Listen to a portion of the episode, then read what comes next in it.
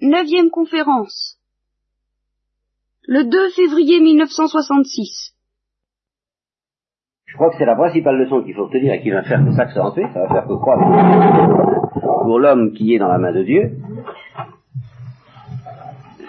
On s'attendrait, je vous le dis, quand Dieu nous, offre un programme, à ce qu'en plus de ça, il nous offre une carte routière, euh, comment est-ce qu'on appelle ça en termes militaires, une feuille de route. Voilà. Une feuille de route. Eh bien, il n'y a pas de feuille de route. Euh, et il y a tellement peu de feuilles de route qu'il va venir un moment où Abraham va commencer assez vite. On, va louer énormément la foi d'Abraham, en particulier au sacrifice d'Isaac. Mais je voudrais surtout pas que vous vous fassiez de cette foi d'Abraham une idée inhumaine, immatérielle et facile. Euh, c'est une foi qui parfois exprime, exprime humblement, euh, mais très énergiquement quelquefois, je serais tenté de dire ses doutes. Ça, nous allons le voir tout à l'heure. Euh, mais je voudrais savoir, avant d'entamer cette affaire-là, dans quelle mesure je vous ai euh, promis des, développements sur Melchizedek. J'ai dû vous promettre de lire l'Épître aux Hébreux. Oui. Alors, je suis allé voir ce texte de l'Épître aux Hébreux, et je m'aperçois d'une chose tout de même, c'est qu'il est très difficile de le commenter dès maintenant. Parce que ça fourmille d'une multitude d'allusions à des événements de la même histoire, de la même histoire d'Abraham, c'est une comparaison perpétuelle, constante, entre l'ancienne alliance et la nouvelle alliance, entre l'ancien sacerdoce et le nouveau sacerdoce. Alors, euh, ça m'ennuie de m'engager là-dedans à fond, avant d'avoir euh, un petit peu euh, avancé notre histoire d'Abraham et de l'alliance qui lui est promise, et même de la loi et du sacerdoce donné à Moïse. Je vais tout de même vous lire un peu le texte, uniquement le texte concernant Melchisedec, n'est-ce pas? Alors, l'Épître aux Hébreux cite euh, le texte que nous lisons. En effet, il commence par dire, oui, c'est là où justement je suis bien, je suis bien gêné, vous voyez. il commence par faire allusion à une promesse que Dieu fit à Abraham et dont nous n'avons pas encore lu le texte, dont nous allons le lire euh, peut-être même pas ce soir, vous voyez. Et au sujet de cette promesse, l'auteur de l'Épître aux Hébreux, je dis l'auteur de l'Épître aux Hébreux parce que pendant longtemps dans l'Église, je vous dis ça en passant, il vaut mieux que vous soyez au courant, on a cru que c'était Saint Paul, et puis vous savez que les exégètes sont venus, enfin à l'herbe vin, et euh, nous ont appris des tas de choses fort utiles d'ailleurs, et que XII a encouragé. Euh, ils ont à peu près, les exégètes rationalistes ont à peu près tout mis en pièces, n'est-ce pas? Ils sont amusés à prendre euh, des lunettes, des, des lorgnettes, des, microscopes, et analyser le style de chacune des épîtres de symboles. Et puis ils se sont dit, est-ce que, euh, d'après le style, d'après des indications euh, variées prises dans l'érudition, est-ce qu'il est vraisemblable que toutes ces lettres soient du même homme? Alors, ça a donné lieu à une multitude d'écoles, c'est absolument passionnant, hein, chacun pouvant construire sa théorie, et à l'extrême pointe de l'exégèse rationaliste, bah, il y avait pratiquement plus de deux épîtres du même auteur. C'était à peu près impossible.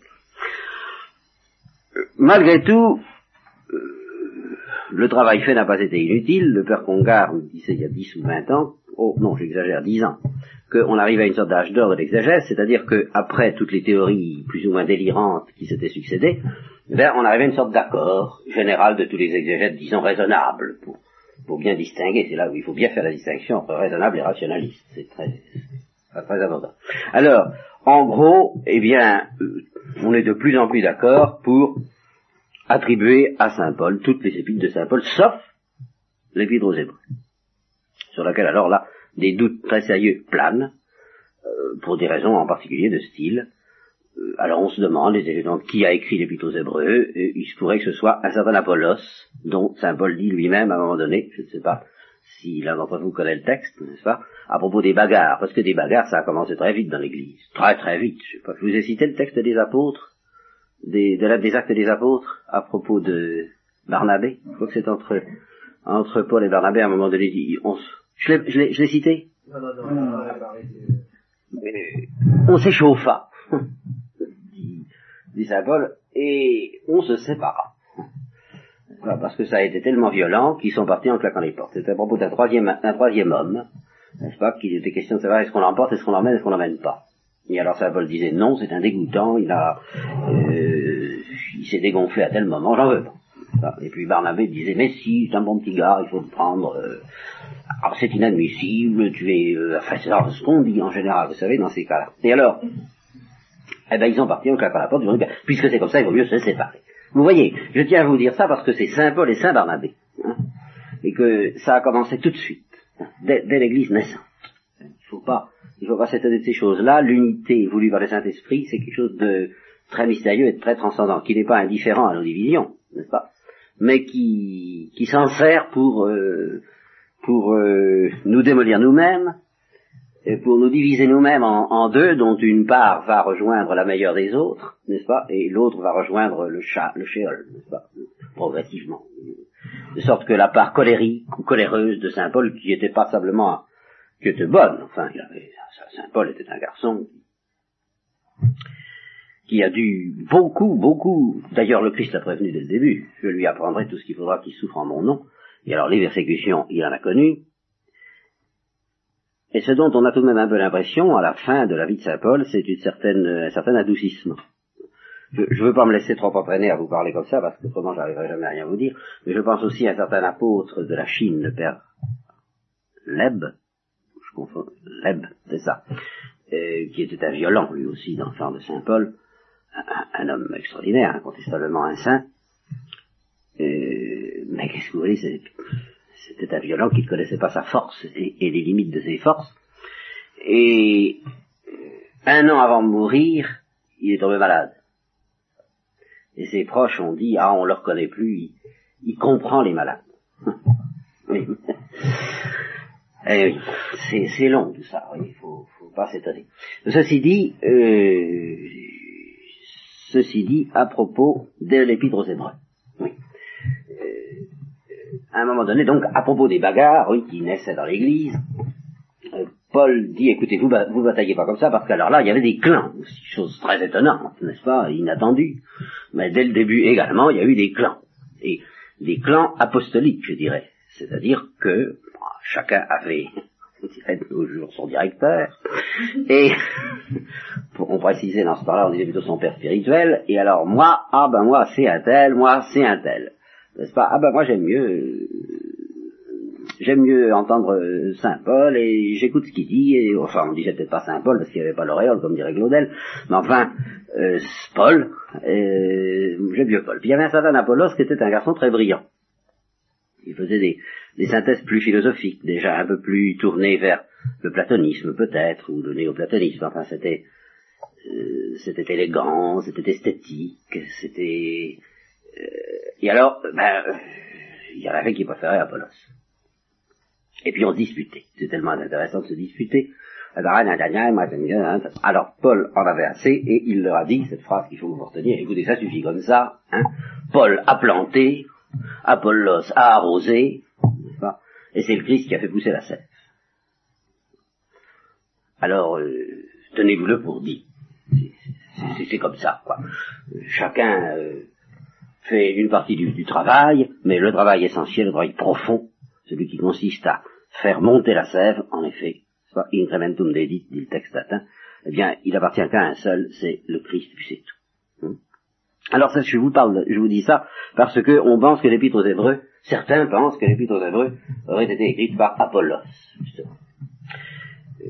Et il faut reconnaître que c'est une lettre beaucoup plus difficile à suivre que les autres lettres de symboles, qui sont déjà très difficiles souvent. Alors, euh, bon.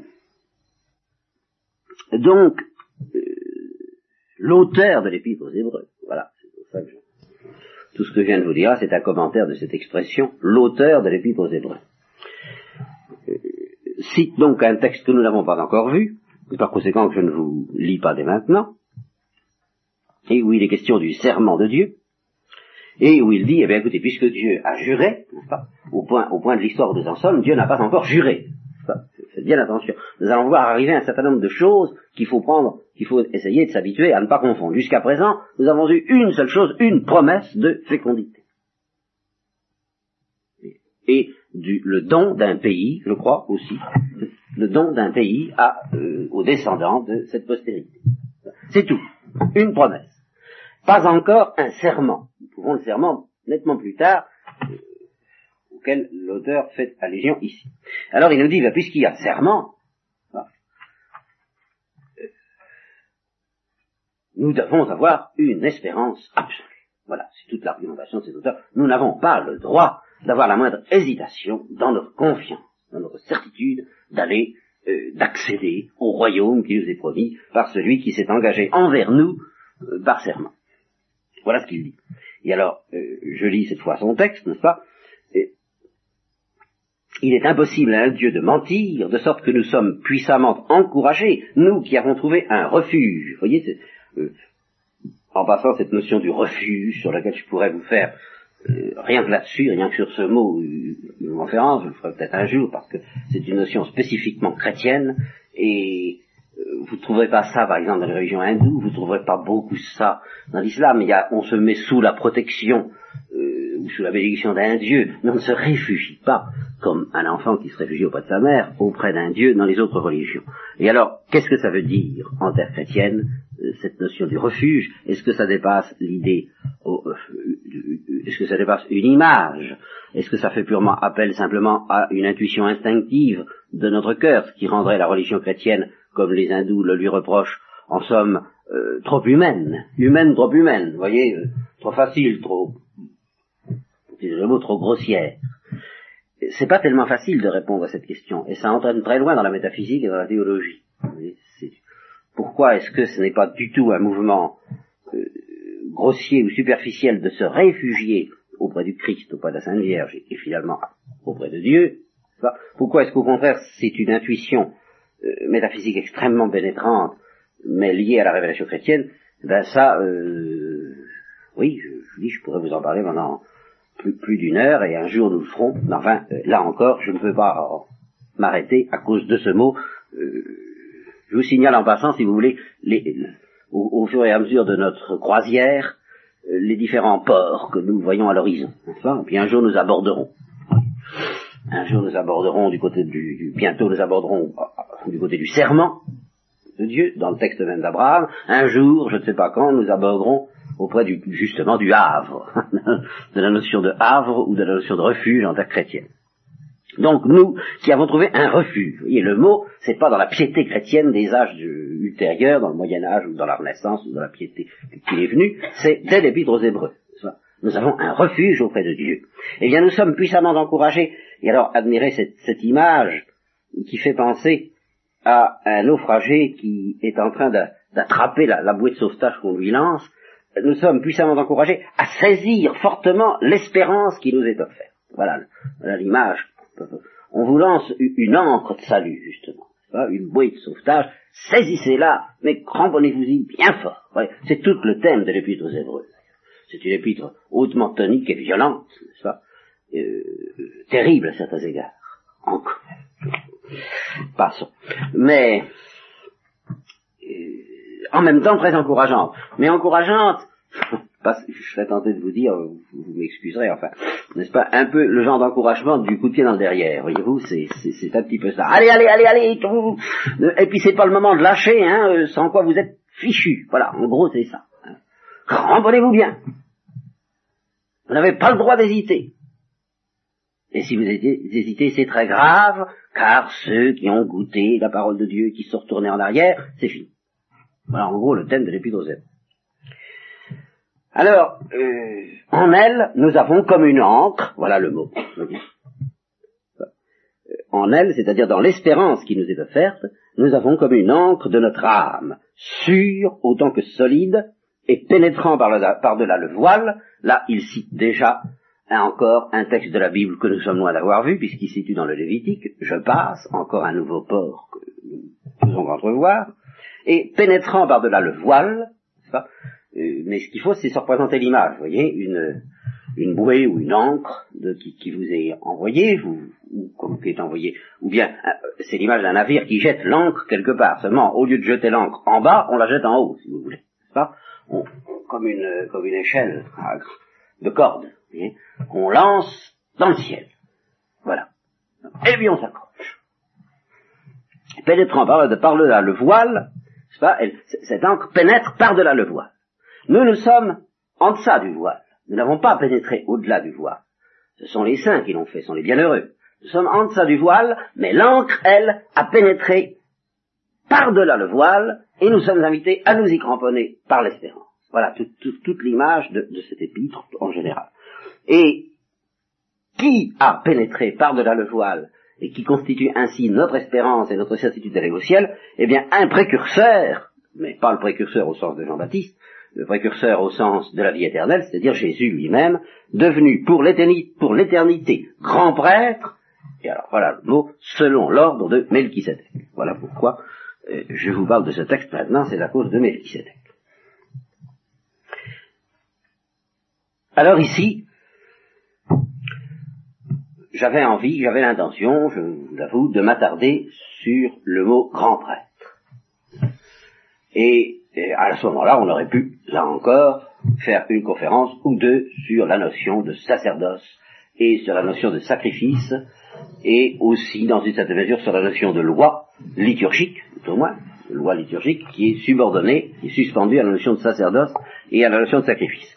Mais je trouve que ce serait prématuré et qu'il faut que nous avancions un peu encore dans la Bible avant de, de faire escale, si vous voulez, autour de cette notion du sacerdoce. Je vous dis simplement ceci, le grand prêtre, euh, c'est celui qui euh, présente les prières et les sacrifices au nom du peuple, qui donc joue le rôle d'intermédiaire entre Dieu et le peuple, mais pas d'un intermédiaire euh, quelconque, d'un intermédiaire euh, par le moyen d'un sacrifice offert au nom du peuple.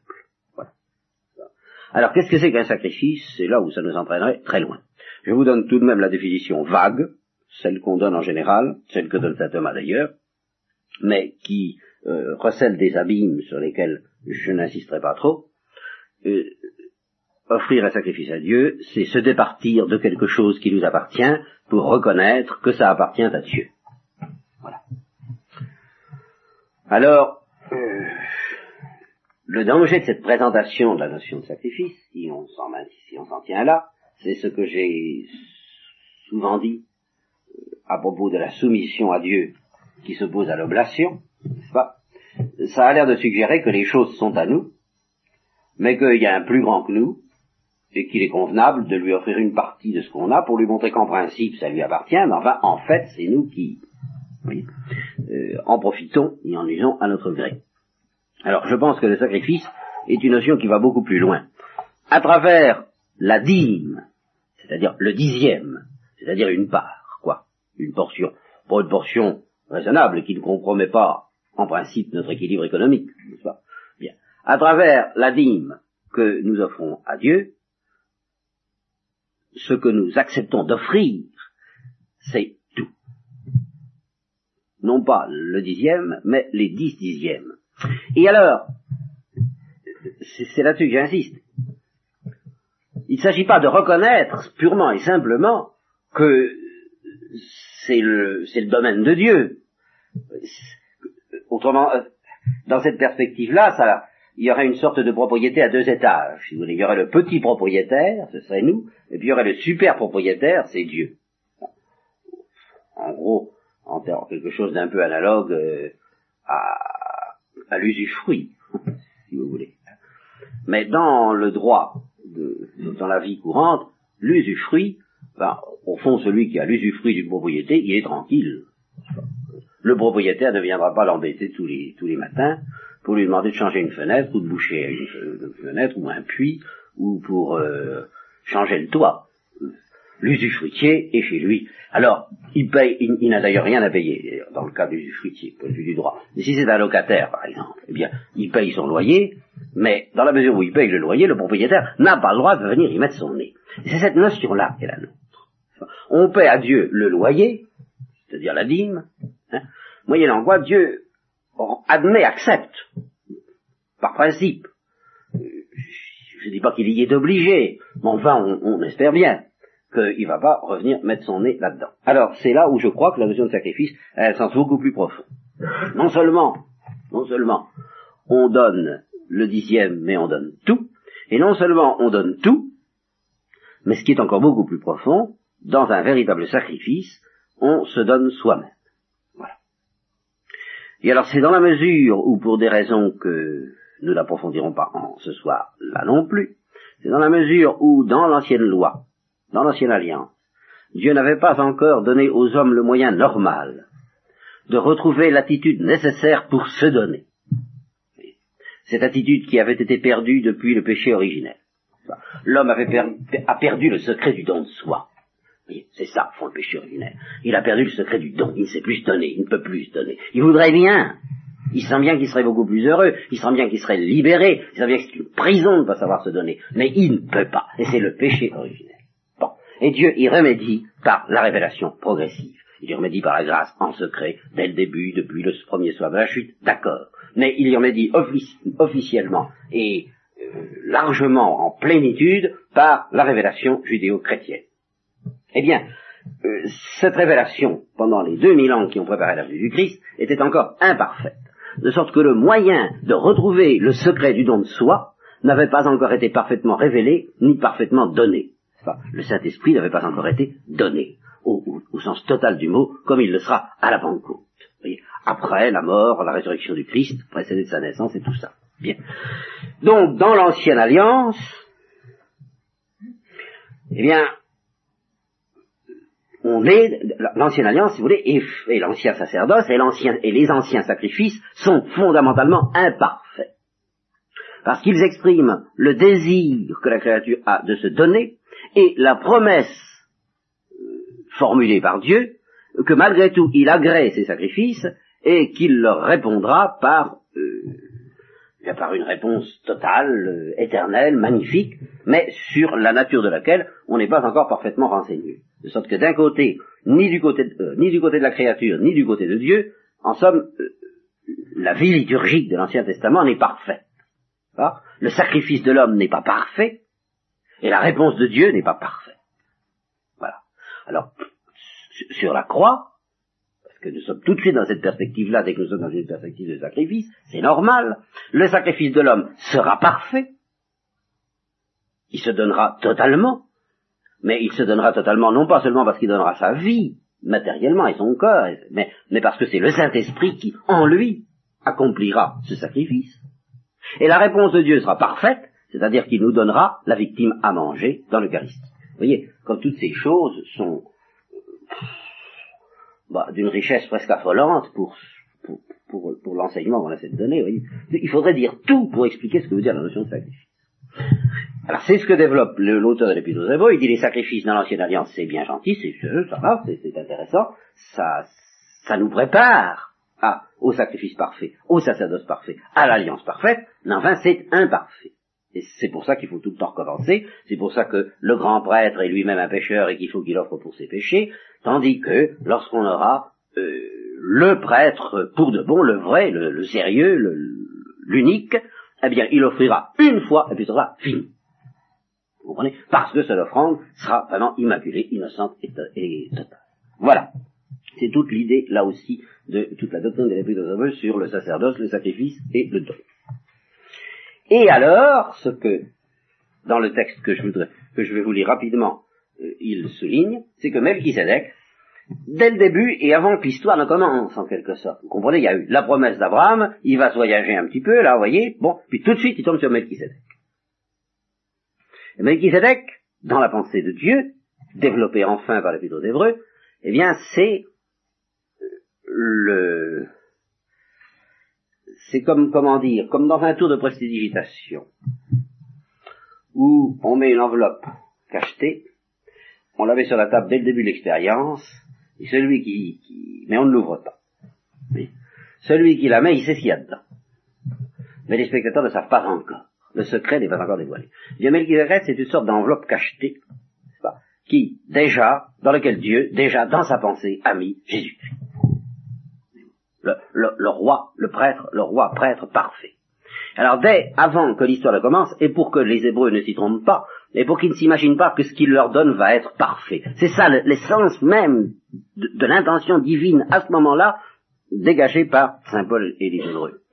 Il faut surtout pas que les Juifs soient autorisés à s'imaginer que ce qui leur est donné est parfait. C'est tout. Ce qui leur est donné est précieux, ce qui leur est donné est pur. Vous voyez, ça n'est pas du tout comme euh, on a quelquefois tendance à le dire en chrétienté, et je le regrette pour ma part, la loi de crainte opposée à la loi d'amour, c'est déjà une loi d'amour, mais imparfaite. C'est déjà le sacerdoce qui nous sauvera, mais imparfait. Ce sont déjà en figure, euh, c'est déjà en figure, ce sera bientôt en figure le sacrifice qui nous sauvera, puisque c'est le sacrifice de la Pâque, mais toujours imparfait.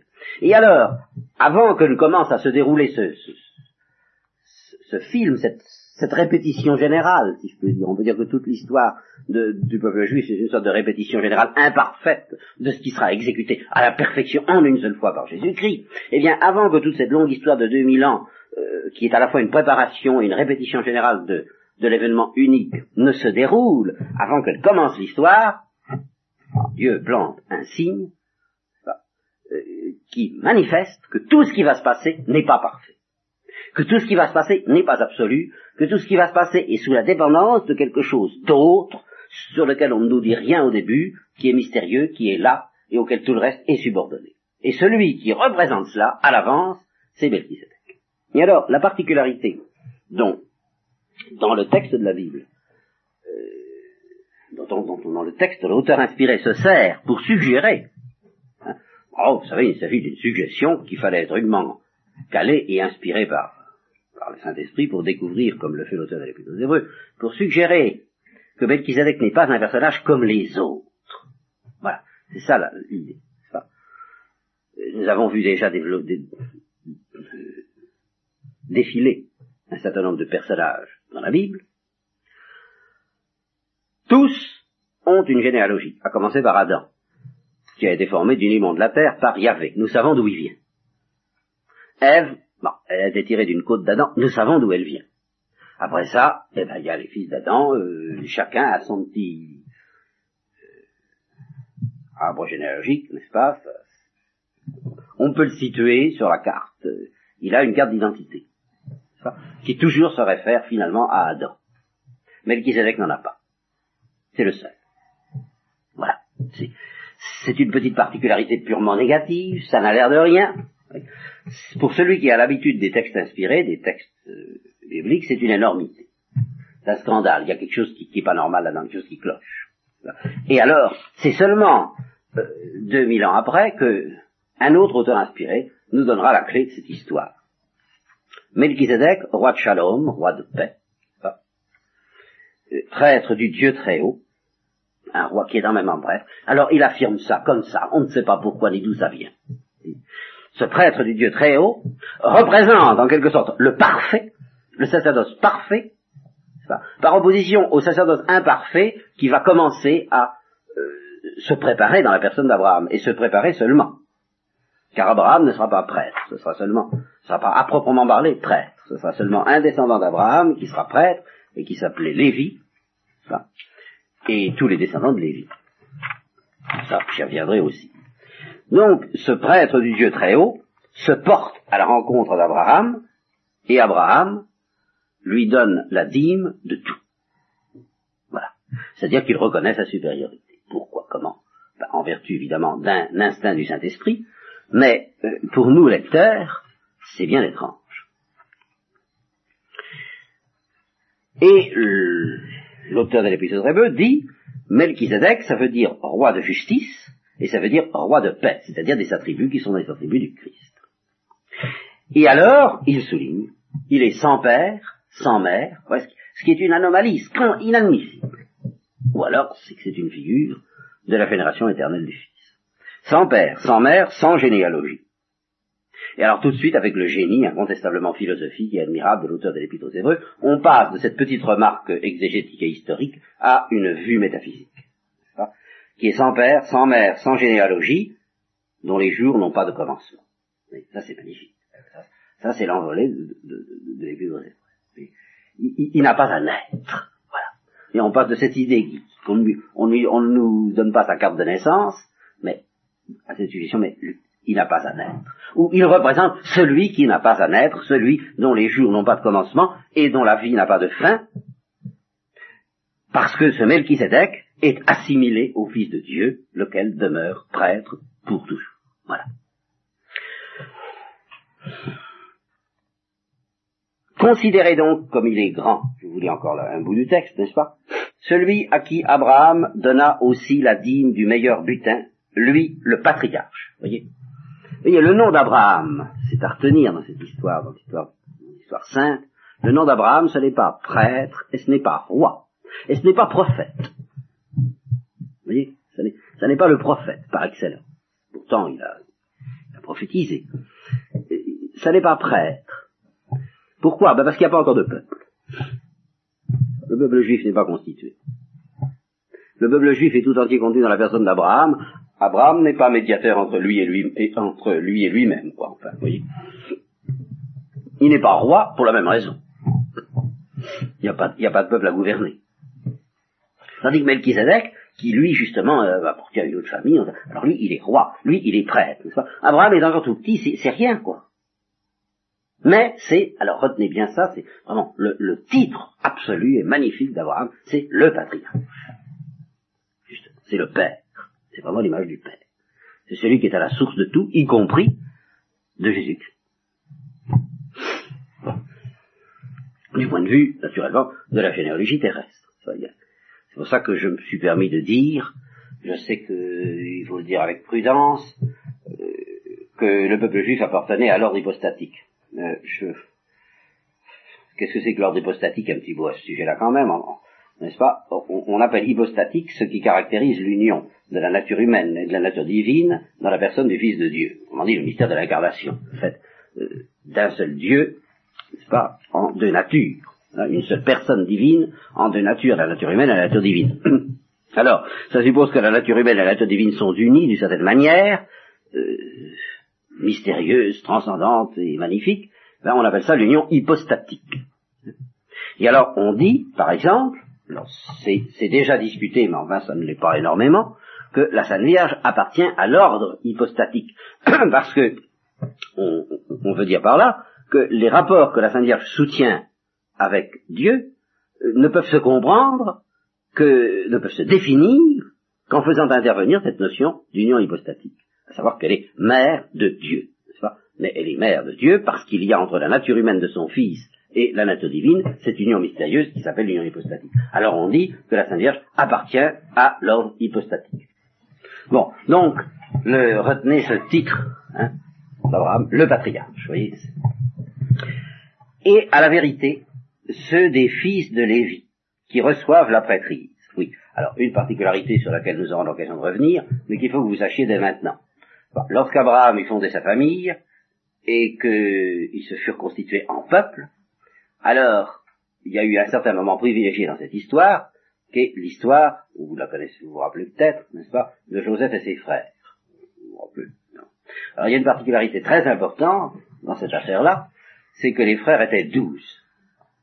Alors ce chiffre douze est un chiffre extrêmement mystérieux. Les, les babyloniens, je crois, oui,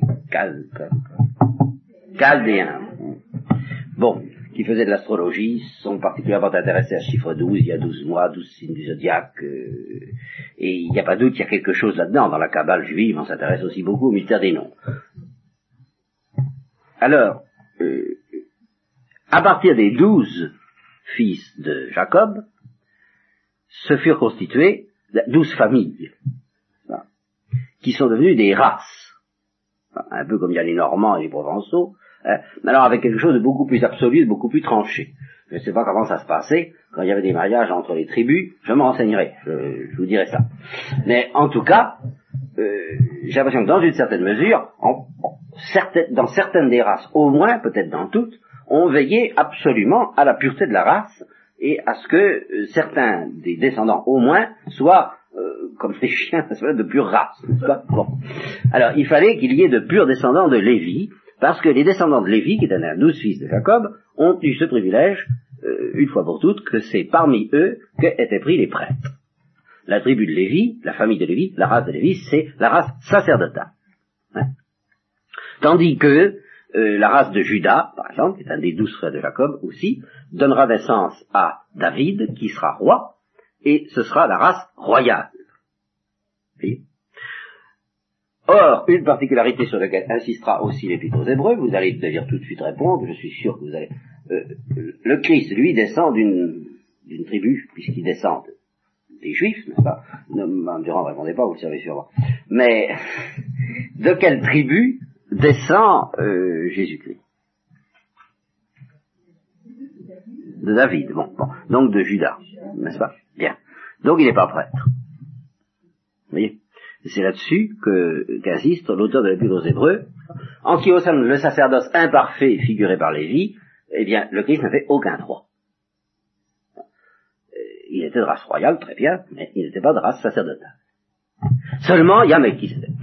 C'est que Dieu a pris ses précautions. Bien avant Lévi, et même euh, au moment d'Abraham, il y a un roi prêtre qui est intervenu, et c'est selon l'ordre de ce roi prêtre, et non pas selon l'ordre de Lévi, vous voyez ce que ça veut dire, selon l'ordre de Melchizedek, Enfin, vous comprenez ce que ça veut dire, C'est selon ce roi, l'ordre de ce roi prêtre que le Christ est prêtre, C'est-à-dire selon un ordre parfait et éternel, dont l'éternité est figurée par l'absence de généalogie. Voilà le, fond de l'affaire en ce qui concerne le sacerdoce. C'est très subtil. Ah, ben ça, il faut se lever matin pour comprendre ces choses, mais ça, ça en vaut la peine.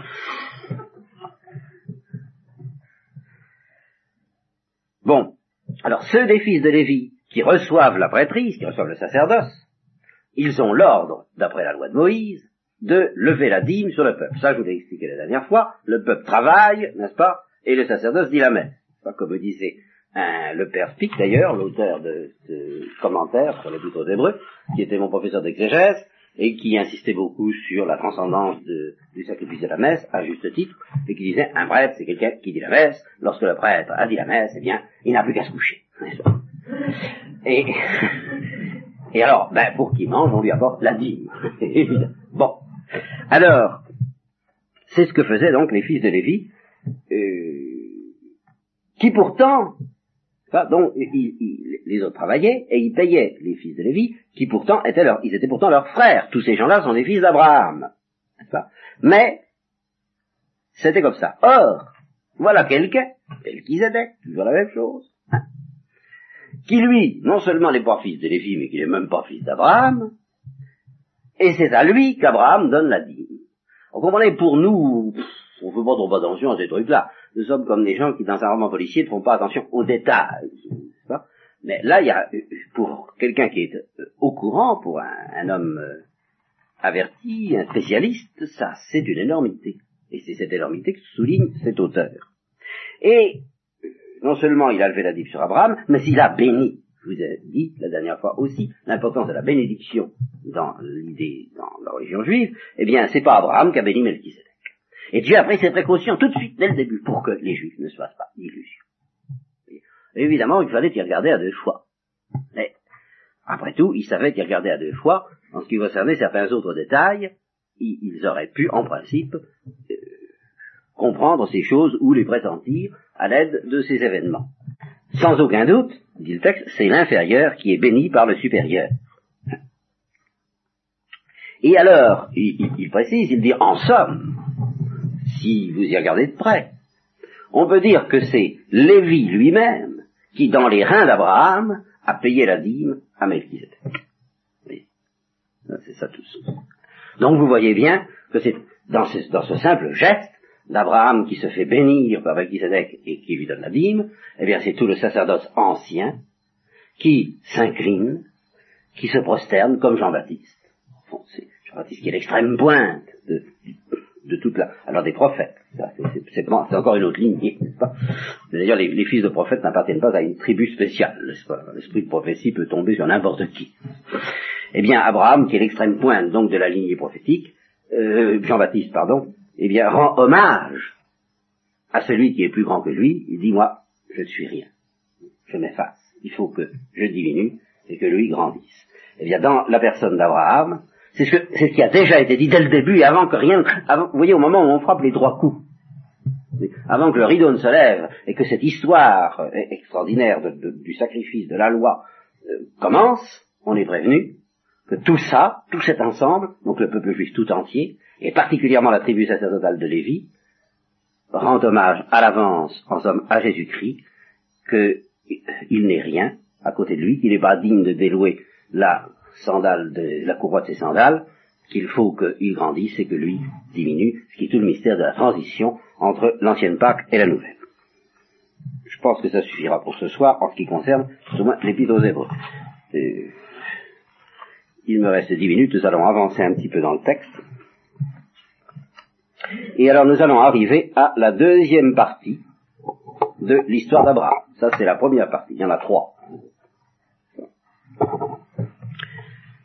Ça c'est la deuxième partie. Remarquez que on ne peut pas, d'après le texte de la Genèse, faire une histoire d'Abraham strictement en chapitre 1, chapitre 2, chapitre 3, parce que les textes que vous trouvez dans la Genèse sont des textes qui se recoupent, étant de différentes sources et qui quelquefois se répètent, de sorte que la même histoire est répétée d'une façon différente, quelquefois un chapitre plus loin, en ajoutant d'ailleurs des notions nouvelles. Seulement, on ne peut pas dire là c'est 1, là c'est 2, là c'est 3. Mais enfin, on aborde, si vous voulez, une autre série de textes et une autre lumière et des précisions nouvelles vont nous être données sur l'histoire. Le rideau se lève, si vous voulez, de nouveau, il s'était rentrouvert, mais cette fois, il se lève davantage, c'est-à-dire, ça recommence comme au début, c'est-à-dire une vision, de nouveau. La parole de Yahvé fut adressée à Abraham dans une vision. Ne crains pas, première chose. Toujours ça, au début, dans les visions, parce que les visions authentiques, premier effet, ça fait peur, c'est normal. Ne crains pas, Abraham, je suis ton bouclier. Ta récompense sera très grande. Et alors, ici, c'est là où vous allez voir pointer la psychologie concrète d'Abraham et que c'est pas si facile que ça pour lui, le pauvre vieux. On peut dire le pauvre vieux, parce que c'est une histoire, nous on a l'impression que c'est le commencement, mais pour Abraham c'était plutôt la fin. Hein. C'était peut-être pas tout à fait la fin de sa vie, mais enfin il avait, il avait connu la vie hein, complète, il avait roulé sa vie à peu près, à, peu près entièrement en apparence, comme Siméon, euh, au moment justement du du Dimitis qu'on chante aujourd'hui. Alors, Abraham dit, on, sent que il sait plus où il en est. Il y a eu la parole de Yahvé, et euh, il a dû passer par un moment de crise, par un moment peut-être de doute, en tout cas par un moment d'obscurité. Et s'est dit tout ça, tout ça, tout ça. Puis alors c'est à ce moment-là, comme par hasard, c'est presque toujours, dans ces cas-là, c'est la même chose, je vous raconterai, je vous l'ai peut-être déjà raconté, je vous raconterai une autre fois l'histoire d'Élie, qui après avoir euh, accompli un geste d'une puissance prophétique extraordinaire, et faire trucider 40 prêtres ou 50 prêtres de Baal, n'est-ce pas, de s'assier au pied d'un arbre en disant, oh, je vaux pas mieux que les autres, je suis pas plus malin, je suis pas plus fort, j'ai plus qu'à mourir. De, c'est à ce moment-là que de nouveau Dieu va le rechercher, n'est-ce pas? Eh bien, Abraham devait avoir un moment comme on, de ce genre-là, un passage à zéro. Dieu revient, il lui dit, N'aie pas peur, je suis là, je suis ton bouclier, ta récompense sera très grande. Alors Abraham dit, oh, oui, oui, mais, ma récompense sera très grande, ma récompense sera très grande. Oh, qu'est-ce que ce sera, ma récompense? Hein, au fait? Hein? Là que je m'en vais sans enfant. Voilà. Petite remarque. tu m'as pas donné de descendance.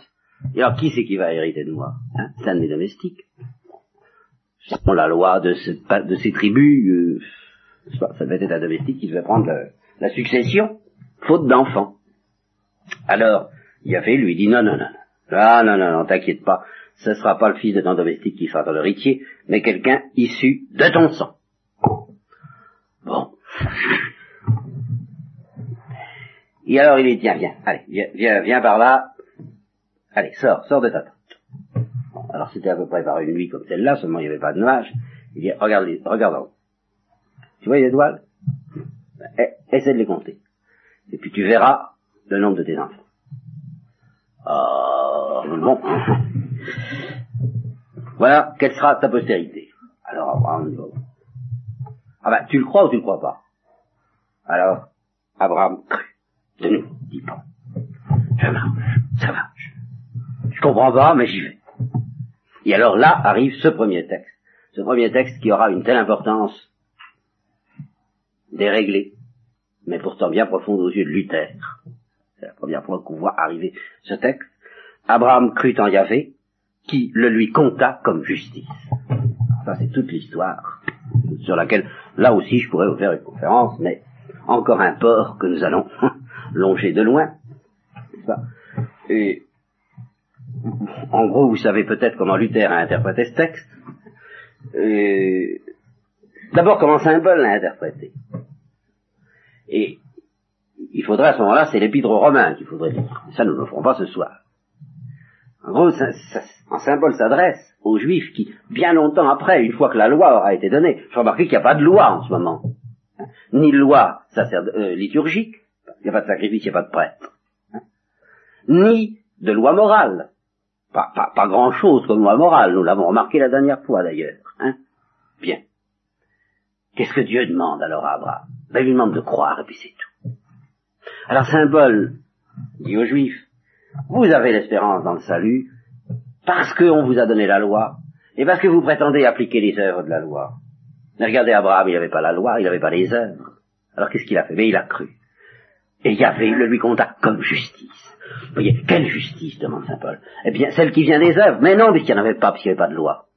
Celle qui vient de la foi. Alors c'est ça que Luther a compris de manière un peu matérielle, en disant, bon, bah, vous pouvez faire à peu près n'importe quoi, ça n'a aucune importance, pourvu que vous pouvez même pêcher très fort, pourvu que vous croyiez encore plus fort. Alors évidemment, c'est très dangereux, ça, bien entendu.